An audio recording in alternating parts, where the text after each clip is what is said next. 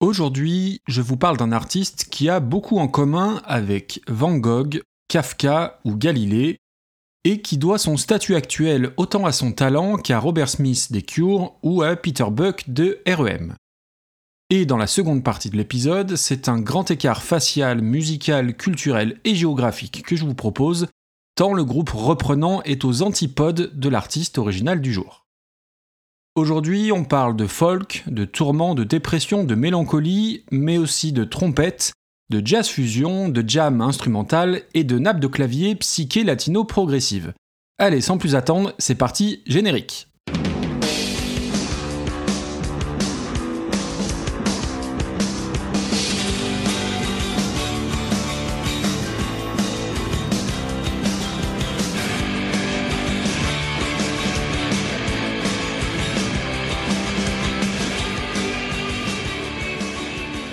Bonjour et bienvenue dans le 88e épisode de Reconversion, le podcast des meilleures reprises. Un épisode qui s'annonce assez dense au moment où j'en écris la trame, puisqu'au-delà de la chanson du jour, c'est de deux très gros morceaux dont je vais vous parler. Deux univers qui sont diamétralement opposés, géographiquement, chronologiquement, culturellement et musicalement. C'est peut-être d'ailleurs le numéro de reconversion avec le plus grand écart entre l'artiste original et l'artiste qui signe la reprise même s'ils ont au moins une chose en commun, en l'occurrence un morceau, Things Behind the Sun, que vous avez lu dans le titre. Il se peut d'ailleurs que vous ne connaissiez pas trop cette chanson. Une chanson qui pointe seulement à la dixième place quand on tape le nom de son auteur, compositeur, interprète dans le champ de recherche sur Spotify. Une chanson qui est sur un album qui fête ses 50 ans jour pour jour en ce 25 février 2022, d'où le choix de sortir cet épisode précisément aujourd'hui. Une chanson dont l'auteur-compositeur-interprète original a une caractéristique bien particulière, celle de ne pas avoir connu le succès de son vivant.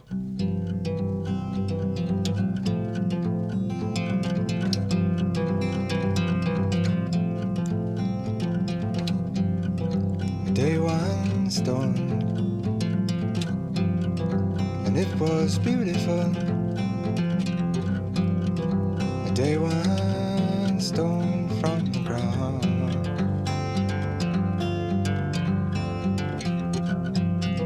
Then the night she fell, and the air was beautiful. Night she fell. Trois albums sortis entre 1969 et 1972.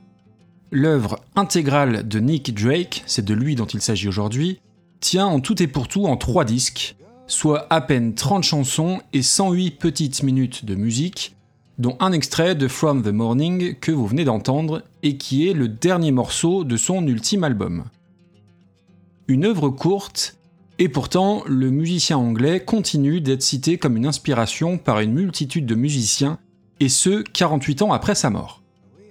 Une influence que le premier intéressé n'a jamais été en mesure de constater, puisqu'aussi incroyable que ça puisse paraître aujourd'hui, son talent n'a pas été reconnu de son vivant.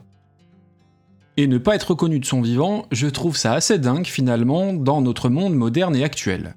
Alors il y a eu des tas d'artistes dont le travail a été reconnu après leur disparition, mais ce sont souvent des peintres comme Van Gogh, Modigliani ou Gauguin, des écrivains comme Kafka ou des scientifiques comme Galilée, etc. Pour ce qui est de la musique, disons, contemporaine, j'ai pas l'impression qu'on ait mille exemples sous le coude. D'ailleurs, si on tape une simple recherche Google artistes connus après leur mort, vous retrouverez tous les noms que je viens de citer et également celui de Nick Drake. Je vais pas chercher aujourd'hui à comprendre pourquoi sa musique n'a pas été reconnue de son vivant, l'art en soi n'a pas besoin de justification et son succès ou son échec ne s'explique pas toujours. Mais je vous propose simplement de faire un petit tour à la fin des années 60, au milieu d'une Angleterre bourgeoise et guindée, dans un décor fait de vieux sièges en velours capitonnés dans de belles maisons victoriennes, à la découverte de Nick Drake.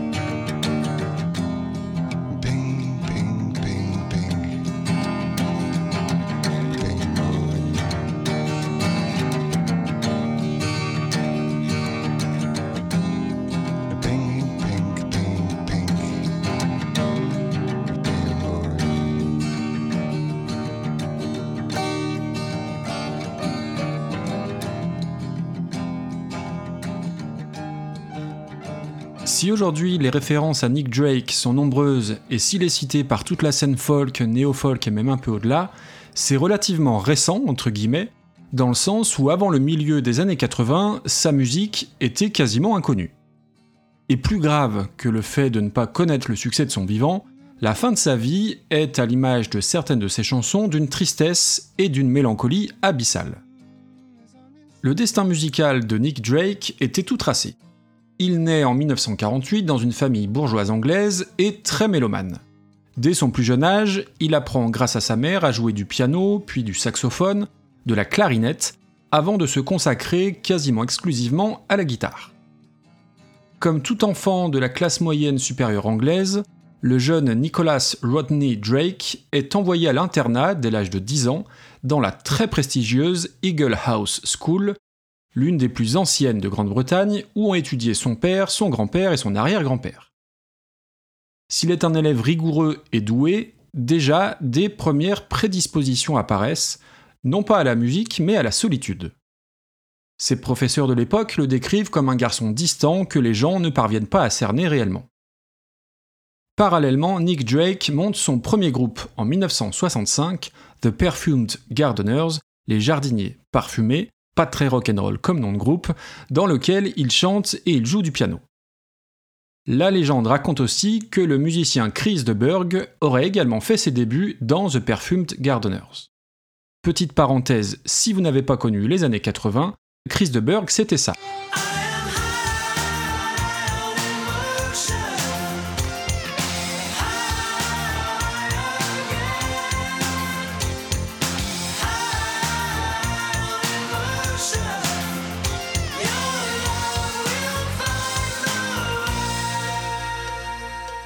C'était High on Emotion de Chris de Burgh en 1984.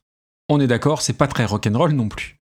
D'ailleurs, Chris de Burgh se serait justement fait virer du groupe de Nick Drake précisément pour ses penchants trop pop. De son côté, Nick Drake passe de plus en plus de temps à composer de la musique sur une guitare acoustique, une Levin pour être très précis, sur laquelle il perfectionne son picking et apprend l'open tuning. Alors petit point technique rapide, l'open tuning, pour résumer très brièvement, c'est un accordage spécial qui va simplifier le doigté d'un accord. Quant au picking, c'est une technique qui consiste à jouer la ligne de basse avec le pouce et la mélodie avec les autres doigts. Cette façon de jouer de la guitare sera par la suite une des caractéristiques très identifiables de Nick Drake. Il va ensuite intégrer Cambridge, l'illustre université anglaise, et fera même un semestre à l'université d'Aix-Marseille où il aurait découvert le LSD. Alors j'utilise le conditionnel car si on est à peu près sûr qu'il ait consommé du LSD, on n'est pas complètement certain que ce soit en France. À Cambridge, il continue de se marginaliser davantage en passant le plus clair de son temps à fumer de l'herbe, écouter de la musique et jouer de la guitare. Il commence à se produire dans des bars londoniens et sera remarqué en 1968 par Ashley Hutchings, bassiste des Folkeux de Fairport Convention. Hutchings lui fait rencontrer Joe Boyd, un producteur américain qui bosse pour Island Records et qui va quelque part changer sa vie, du moins a posteriori. Alors pour la petite histoire, Joe Boyd, c'est celui qui a découvert John Martin, dont on a longuement parlé dans le live de Super Cover Battle, et dont je continue de défendre bec et ongle la reprise de Glory Box, mais c'est pas le sujet aujourd'hui. Joe Boyd va enrôler Nick Drake, lui faire signer un contrat et lui faire abandonner l'école pour enregistrer un album. Nick Drake a alors à peine 20 ans.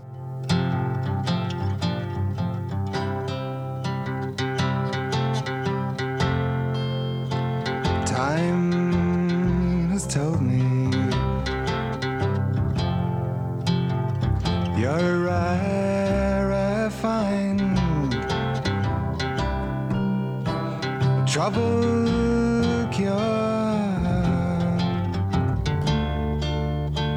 for a troubled mind. Time has told me not to ask for more. For someday our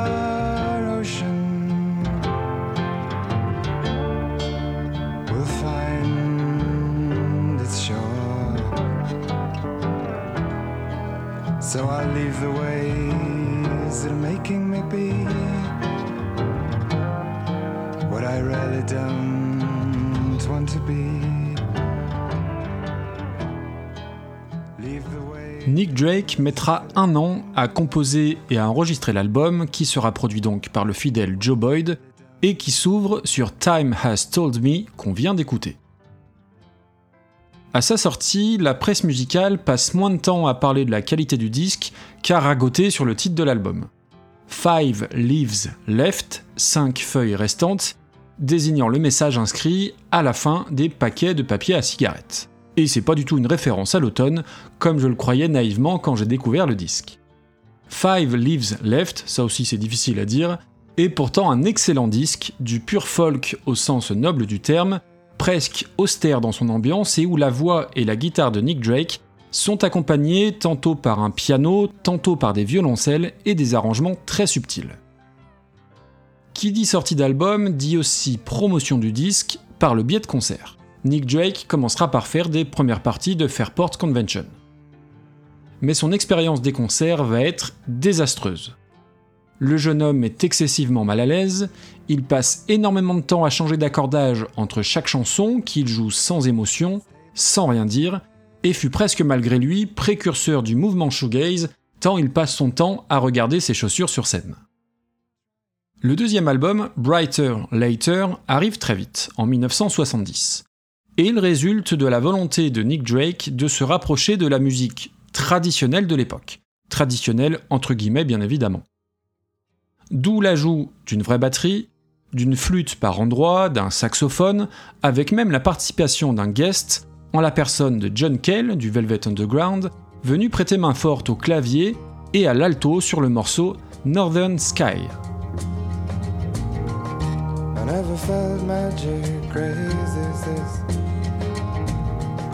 I never moons, knew the meaning of the sea. I never the palm of my hand. Felt sweet breezes in the top of a tree, but now you're here. Bright in my northern sky.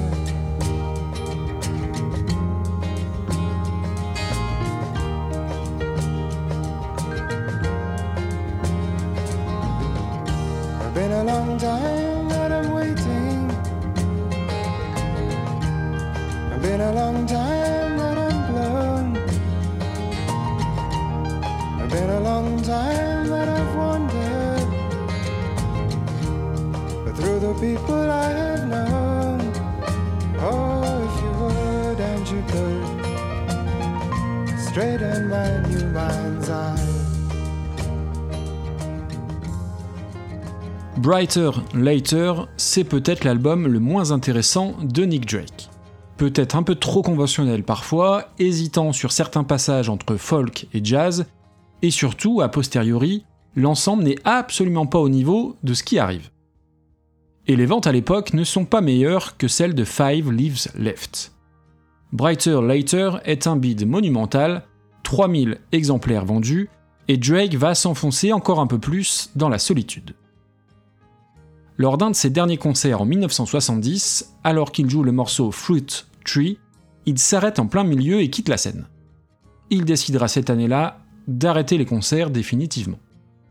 Son producteur et ami, Joe Boyd, dira de lui qu'il était incapable de gérer tout ce qui gravite autour du système du music business, du fait de jouer tous les soirs, d'avoir des relations avec les labels, les maisons de disques, etc. Sa solitude va se transformer en dépression qu'il tente de soigner suite à un passage auprès d'un psychiatre. Seulement Nick Drake est sérieusement englué dans son addiction au cannabis et qui plus est, son traitement l'empêche de créer. Il arrête ses médicaments pour pouvoir composer, mais ses problèmes psychologiques empirent, l'entraînant dans une véritable spirale infernale.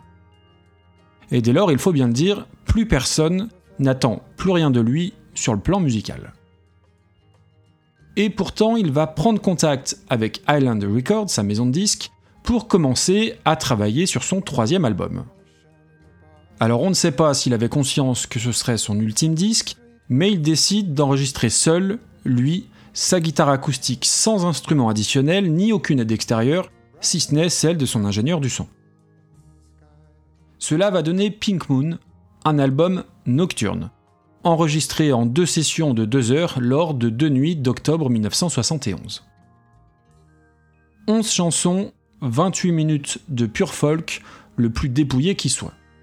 Une voix, une guitare, un micro et c'est tout, tout au long de Pink Moon. Le seul arrangement sur le disque, c'est un petit passage de piano joué par Nick Drake sur le morceau titre.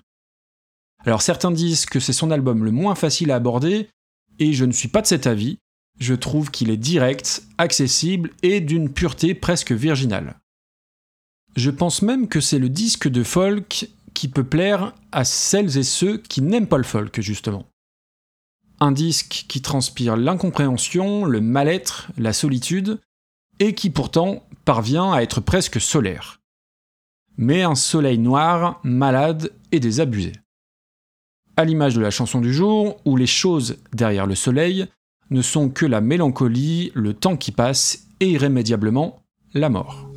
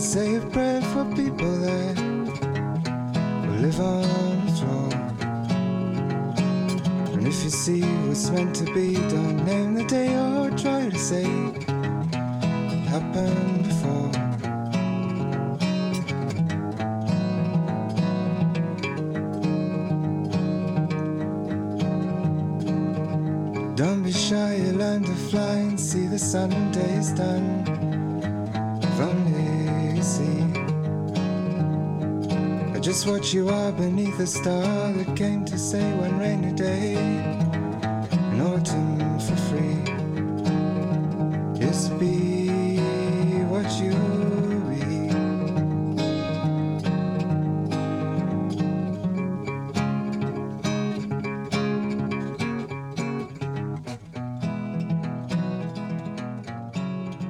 C'est tout bonnement prodigieux. Je crois que c'est de loin ma chanson préférée de Nick Drake. Il y a tout dedans, pas besoin de comprendre le texte pour sentir qu'il se passe quelque chose de définitif et de grave juste là, sous nos oreilles. Et vraiment, tout l'album est de cet acabit, à titre perso, c'est dans mon panthéon des plus beaux trucs jamais écoutés.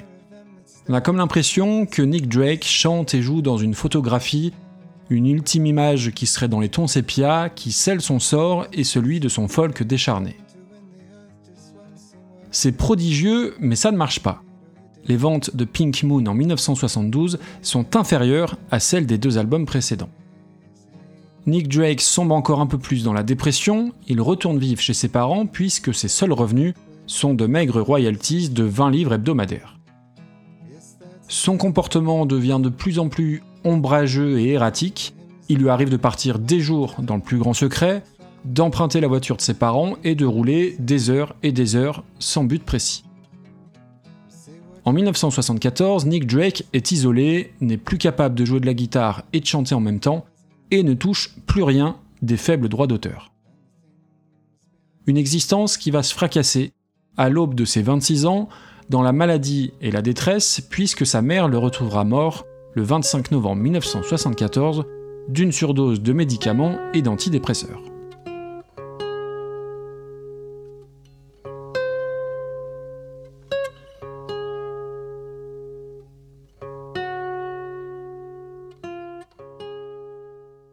Et l'enquête menée conduisent au suicide, même si certains proches, Joe Boyd en tête, en doutent fortement. Sa mort est en tout cas à l'image de sa carrière à ce moment-là, elle intervient dans l'indifférence la plus totale. Il faudra attendre le milieu des années 80 pour que le grand public daigne s'intéresser à lui, quand des musiciens comme Peter Buck, le guitariste de REM, Kate Bush ou Robert Smith de The Cure citeront Nick Drake comme une réelle influence. D'ailleurs, j'ai beaucoup parlé de The Cure dans d'autres épisodes du podcast, mais je n'ai jamais expliqué d'où venait le nom du groupe, d'un vers de la chanson de Nick Drake, Time Has Told Me, dont je vous ai passé un petit extrait tout à l'heure, et qui dit A troubled cure for a troubled mind, un remède troublé pour un esprit troublé. On va commencer à parler de Nick Drake avec insistance dans les magazines musicaux à la fin des années 80, puis en 1999, un documentaire est diffusé sur la BBC à son sujet. A Stranger Among Us in Search of Nick Drake. Un étranger parmi nous, à la recherche de Nick Drake, voilà un parfait résumé. On a ensuite l'utilisation, toujours en 1999, de la chanson Pink Moon pour une pub de Volkswagen qui lui permet enfin de toucher le très grand public, et ces chansons vont entrer pour la toute première fois au 8 parade en 2004, faisant passer ses ventes de 6 000 à 75 000 exemplaires aux États-Unis. Depuis, on ne compte plus les bandes originales de séries qui utilisent sa musique, ou les artistes qui lui vouent un véritable culte. Sans autre forme de transition, on va passer au groupe qui signe la reprise de Things Behind the Sun et là, oubliez tout ce que vous venez d'entendre sur Nick Drake, oubliez le folk dépouillé, oubliez la simplicité de la guitare sèche, oubliez la sobriété de sa musique, oubliez l'Angleterre pluvieuse et la misanthropie de Nick Drake, et partons à l'extrême opposé du spectre sonore. Attachez vos ceintures et direction la chaleur aride du Texas à la découverte de The Mars Volta.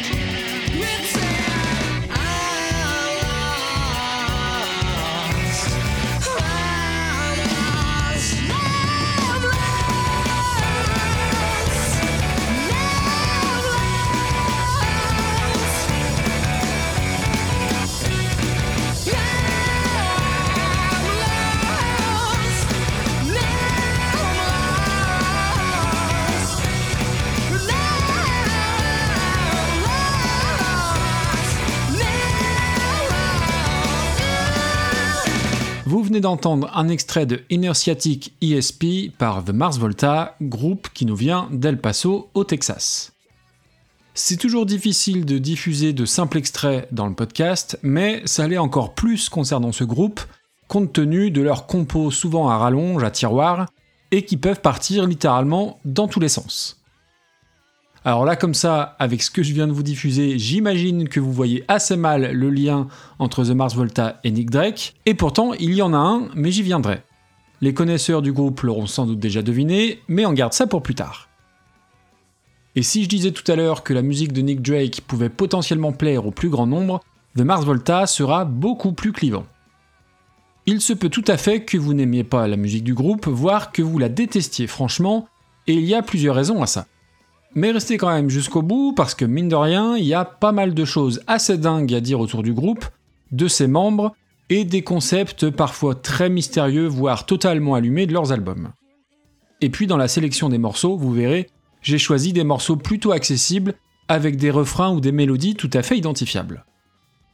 Alors d'un point de vue du genre musical, même si encore les étiquettes sont toujours très réductrices, pour ce qui est de The Mars Volta, disons qu'ils vont mélanger des influences entre en vrac Pink Floyd, King Crimson, Led Zeppelin, spécifiquement pour la voix très haut perché du chanteur, Santana, Frank Zappa, tout ça dans un immense shaker psychédélique, basé sur des signatures rythmiques pas possibles, avec des montagnes russes au sein d'un même morceau et le tout sur les restes fumants d'un post-hardcore virevoltant. Voilà pour un rapide plantage de décors bien bordélique, mais revenons à la genèse de The Mars Volta. Le groupe se forme en 2001 à El Paso au Texas, ça je l'ai déjà dit, sur les cendres d'un des grands noms du post-hardcore américain des 90s, plus connu même je pense que The Mars Volta, At the Drive-In. Formation culte qui a sorti 4 albums, dont le très renommé Relationship of Command, paru en 2000, avec Iggy Pop en guest sur un titre, et qui était produit par Ross Robinson, le producteur phare de l'époque. Relationship of Command est un disque qui a marqué toute une génération, notamment grâce au single One Armed Scissor.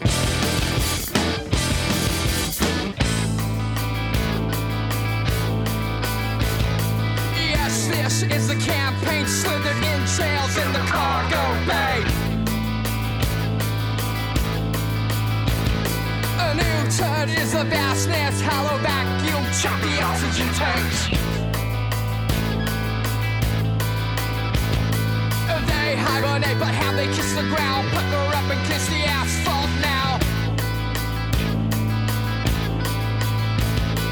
Tease this amputations, winter rings, it has access now.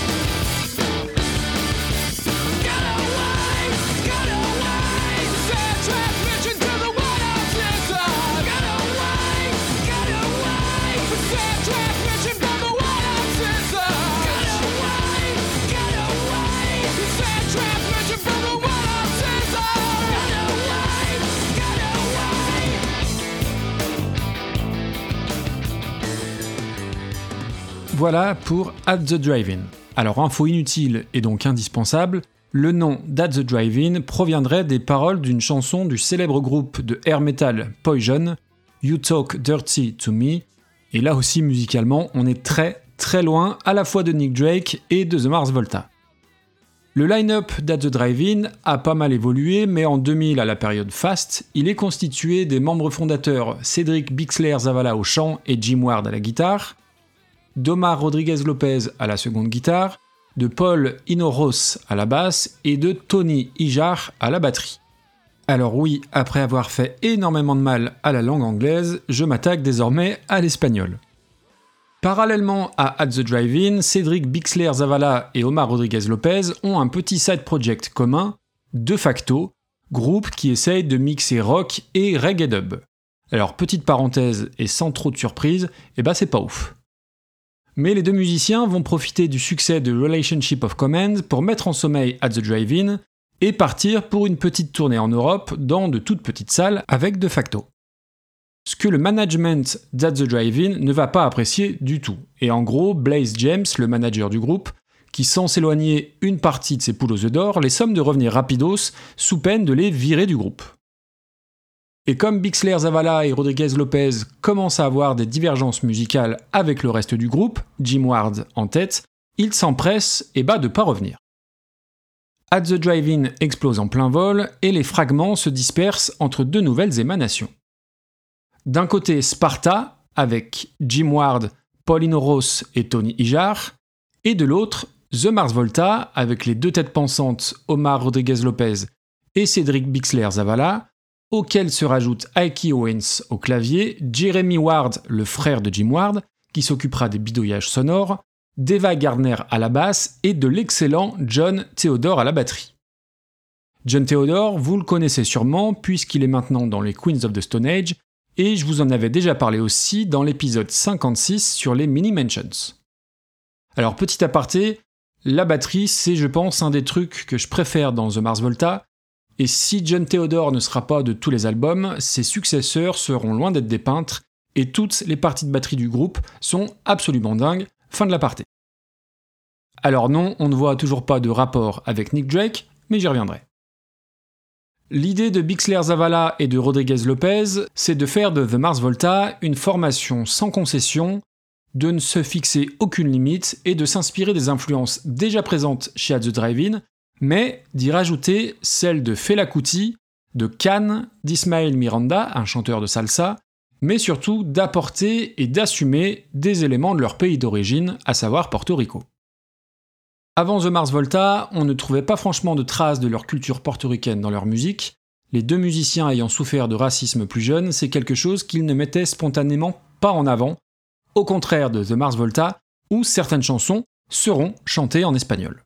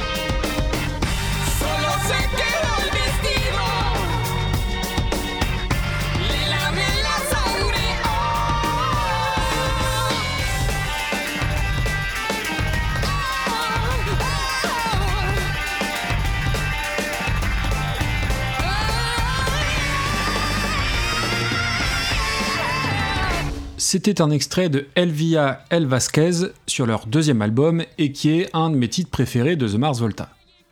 Mais je vais déjà trop vite puisque j'ai même pas encore parlé de leur premier album. Et leur tout premier disque en réalité n'a jamais existé de façon officielle à l'époque.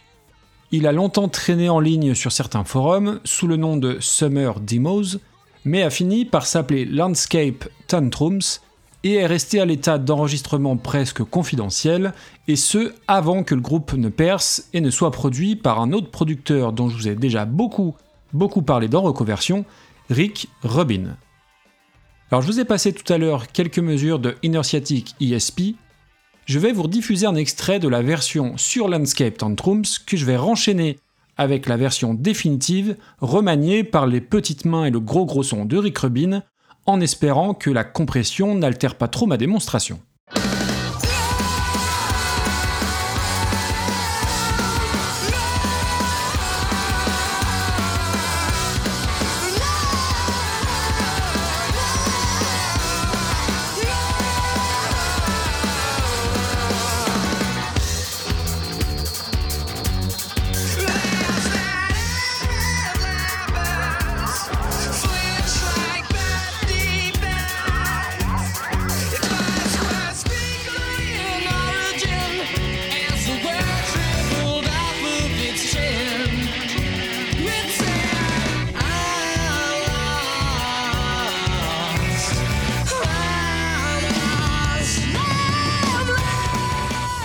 On se rend bien compte dans le cas présent de l'importance d'avoir un bon producteur et le budget qui va avec évidemment.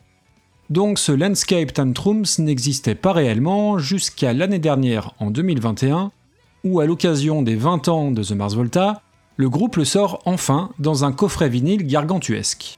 La Realidad de los Suenos, c'est le nom du coffret, 18 disques qui regroupent tous les albums de The Mars Volta et qui est désormais introuvable à un prix décent. Mais heureusement, on va retrouver ce Landscape Tantrum sur les plateformes de streaming.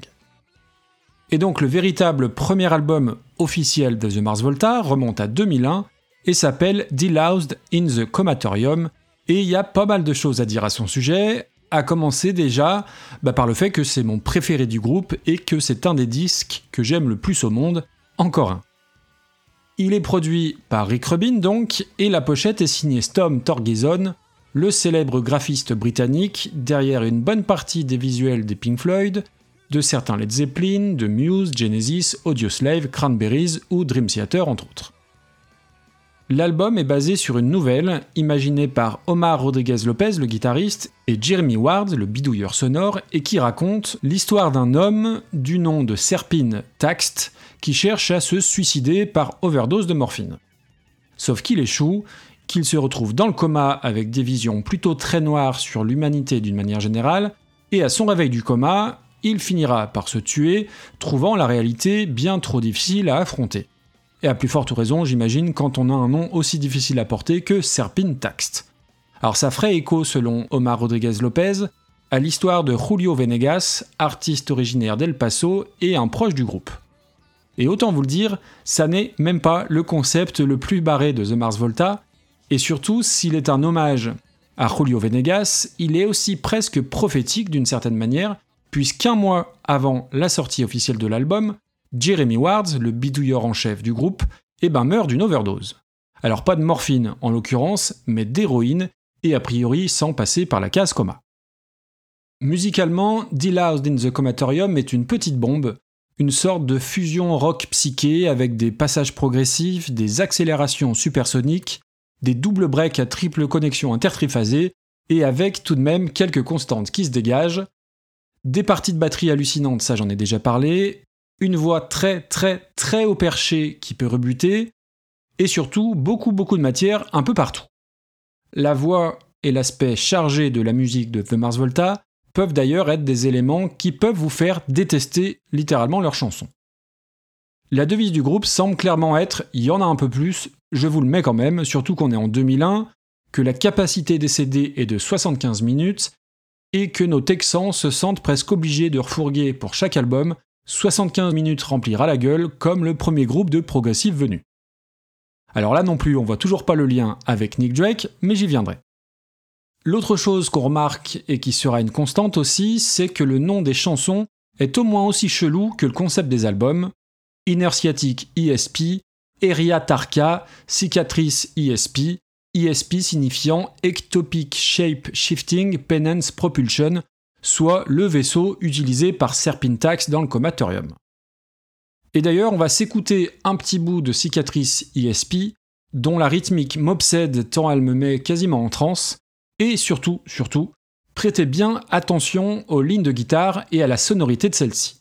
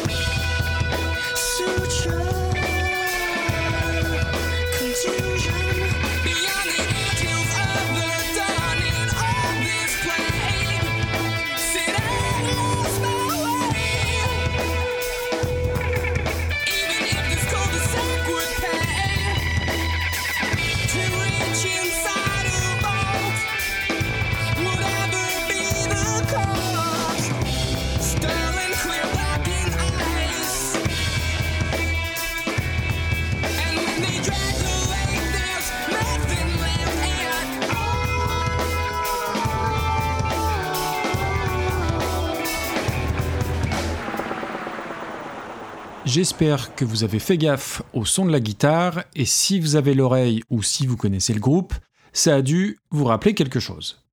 Un son très caractéristique qui ressemble au son de l'autre guitariste là, comment il s'appelle déjà? Ah oui, John Frusciante. Et ça lui ressemble, et bah pour la bonne raison que c'est lui à la guitare.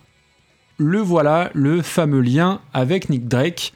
D'ailleurs, je crois me souvenir que c'est grâce à John Frusciante que j'ai connu Nick Drake, puisqu'il le citait très régulièrement comme une de ses influences. Et c'est donc le retour de la sous-préfète, John Frusciante himself, et figurez-vous que vous allez encore en bouffer un peu, puisqu'il est quasiment sur la totalité des albums du groupe.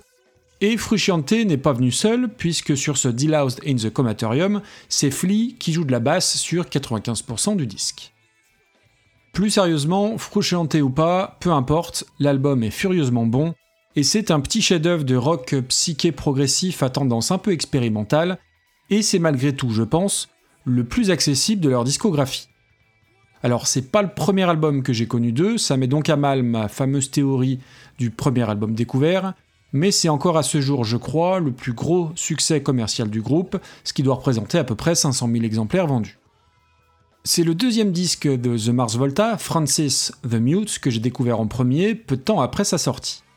Il paraît en 2005, je vous ai déjà passé un extrait tout à l'heure, le fameux Elvia El Vasquez chanté en espagnol, dont le riff d'intro est signé John Frusciante, Il y a désormais un bassiste attitré dans le groupe, Juan Alderete, mais on retrouve Flea à la trompette, justement sur Elvia El Vasquez et sur un autre morceau. La pochette, quant à elle, est une nouvelle fois signée Storm Torgeson, et on y voit une personne au volant d'une vieille voiture américaine, avec une cagoule rouge sur la tête, qui croise une autre personne au volant d'une autre vieille voiture américaine, avec la même cagoule rouge sur la tête. Alors est-ce une autre personne, est-ce un miroir? Là encore, le concept de l'album est si particulier qu'il va nous apporter quelques éléments de réponse sur ce visuel un petit peu bizarre. Le concept de Frances the Mute est basé sur l'histoire supposément vraie de Jeremy Ward, ex-membre du groupe décédé un mois avant la sortie du premier album pour rappel, qui aurait trouvé un journal intime sur la banquette arrière d'une voiture abandonnée. Et lorsqu'il se mit à lire le journal, il y découvrit de troublantes similitudes avec sa propre vie à lui, à commencer par le fait que lui et le propriétaire du journal ont été adoptés et qu'ils étaient tous deux à la recherche de leurs parents biologiques. Les titres de morceaux de Frances de Mute se réfèrent tous à des personnes rencontrées au gré de cette quête. Alors cette histoire, c'est sans doute ce qui fait la force du disque, mais ça peut être aussi une faiblesse dans le sens où c'est un concept album, et on va parler davantage de pistes que de véritables chansons, puisqu'elles vont s'enchaîner quasiment sans temps mort, à la manière des grands concept albums des groupes de prog des années 70, avec des parties imbriquées les unes dans les autres. On a donc une musique qui est par essence très chargée, qui va s'étaler comme d'hab sur une heure et quart, et qui en plus voit des morceaux défiler sans tellement de respiration. Inutile de dire que ça n'est pas l'album le plus simple à appréhender, et qu'il vous faudra sans doute un peu de temps pour apprivoiser ce mélange de fusion entre rock, salsa et jazz rock expérimental. Il y a tout de même deux pistes qui se dégagent dès les premières écoutes, Elvia El Vasquez, que vous avez déjà écouté, et The Widow, que j'adore, et qui est une sorte de ballade incandescente très réussie.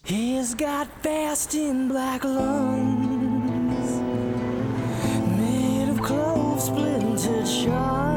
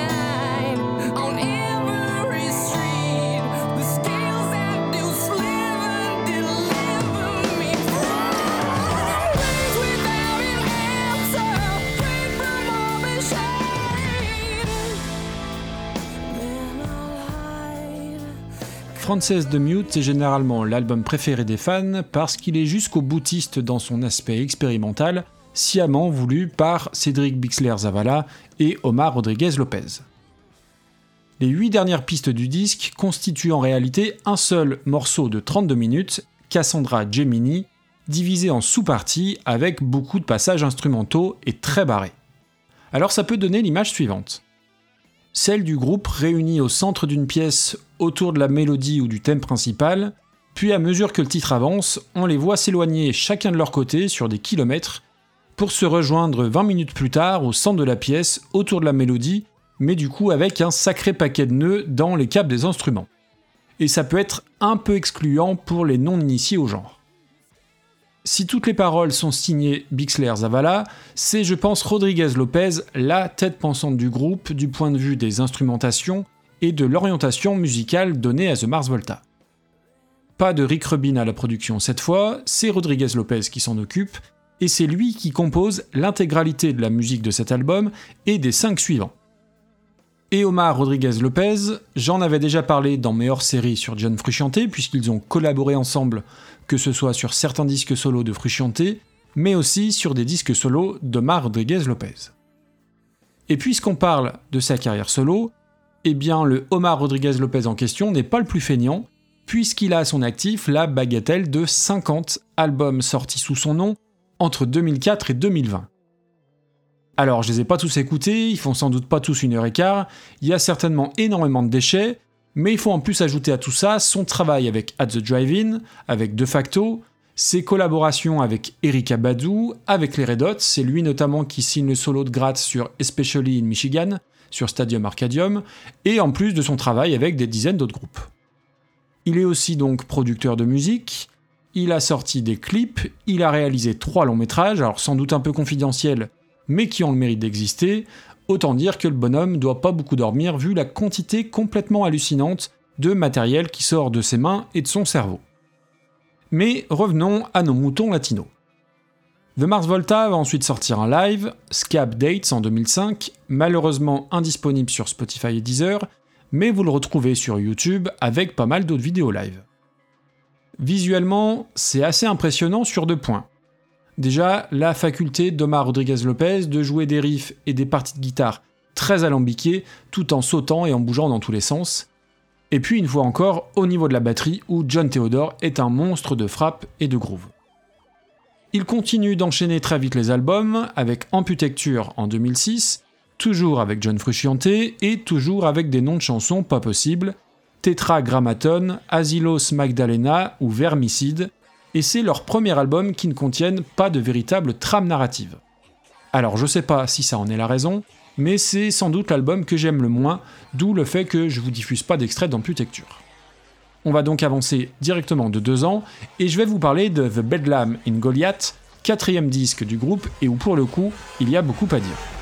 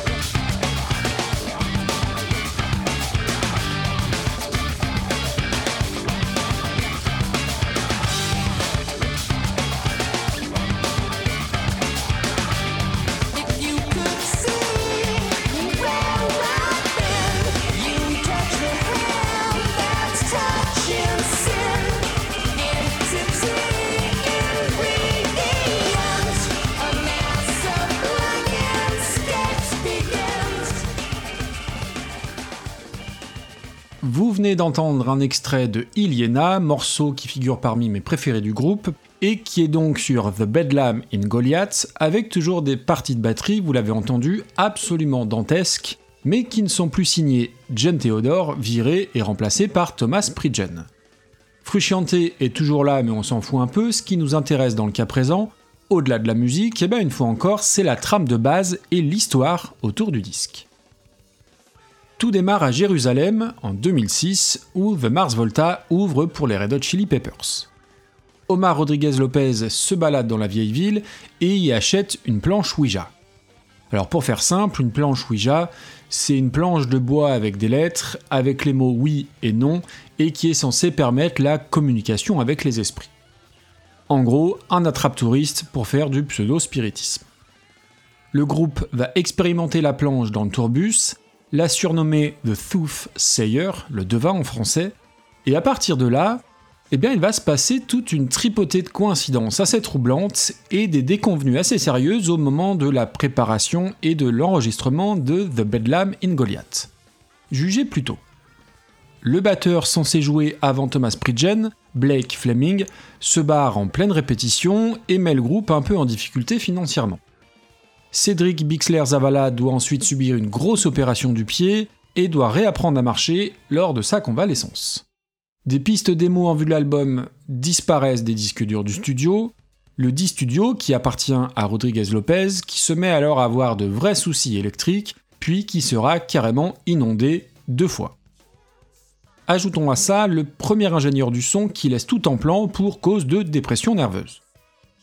Omar Rodriguez Lopez finit par briser la planche Ouija et ira l'enterrer dans un endroit tenu secret pour tenter de stopper la malédiction qui rôde autour de The Mars Volta.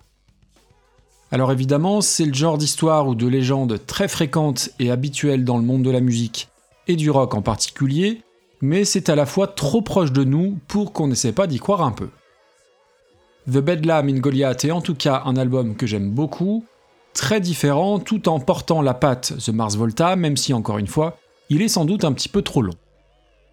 Ceci étant, ils accèdent avec ce quatrième album à une sorte de reconnaissance, puisque le single Wax Simulacra, encore un nom à coucher dehors, remportera le Grammy de la meilleure performance hard rock en 2007. The Bedlam in Goliath représente, de l'avis d'Omar Rodriguez Lopez, la fin d'une ère créative pour The Mars Volta. Deux autres albums sortiront ensuite, Octaedron en 2009, toujours avec la participation de John Frusciante, mais sans trame narrative et qui tranche avec les albums précédents puisqu'il ne fait que 50 minutes, avec des titres bien plus courts, révélateurs de la volonté du groupe d'aller vers un format plus pop. Alors ça reste du prog, hein, c'est pas devenu Coldplay non plus, mais je vous incite à l'écouter, la musique qui est plus posée, c'est assez intéressant et il ne faut surtout pas négliger cet album. Et puis, il y eut Nocturniquet, le dernier album de 2012, cette fois sans John Frusciante, mais toujours avec des noms de chansons bien chelous. La Pochka, Dyslexicon, Veda Malady, et un concept basé sur la mythologie grecque. Le groupe va ensuite être mis en sommeil à la fin de la tournée de Nocturniquet. Omar Rodriguez Lopez ira former Bosnian Rainbows, pendant que Cédric Bixler Zavala montra le groupe Zavalaz. Les deux têtes pensantes finiront par revenir ensemble, d'abord via le projet Antemasque, où on retrouve Flea à la basse, puis reformeront non pas The Mars Volta, mais At the Drive-In, avec un nouvel album en 2017, Inter Alia, que je n'ai absolument pas écouté. Le nom The Mars Volta ressort des cartons l'année dernière, en 2021, lors de la sortie du fameux coffret vinyle de 18 disques, en attendant pourquoi pas du nouveau matériel très bientôt. On arrive à la fin de l'épisode, de ce très gros épisode bien chargé, que j'ai eu un peu de mal à structurer vu la quantité de choses à dire, tant sur Nick Drake, sa vie, son œuvre, que sur The Mars Volta, leur musique et leur concept bien perché. J'espère en tout cas, alors déjà que vous êtes encore là, que ça vous a plu ou qu'au moins vous aurez appris des trucs. Alors j'en ai aucune certitude, mais j'aime bien penser que c'est John Frusciante le véritable lien entre Nick Drake et The Mars Volta et que c'est lui qui leur a suggéré l'idée de reprendre Things Behind the Sun.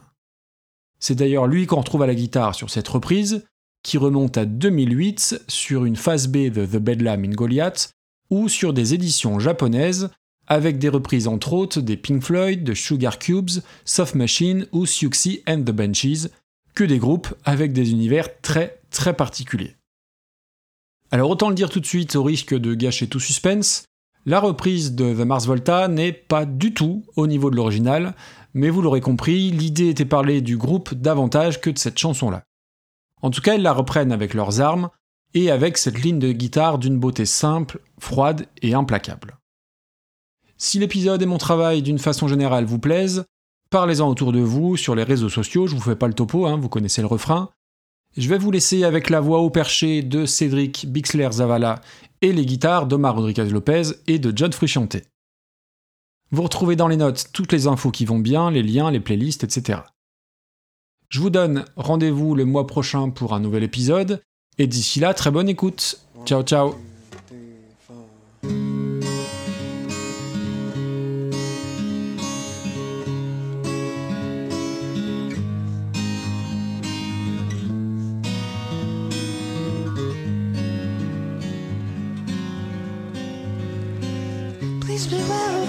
still an only smile to see you while your time away.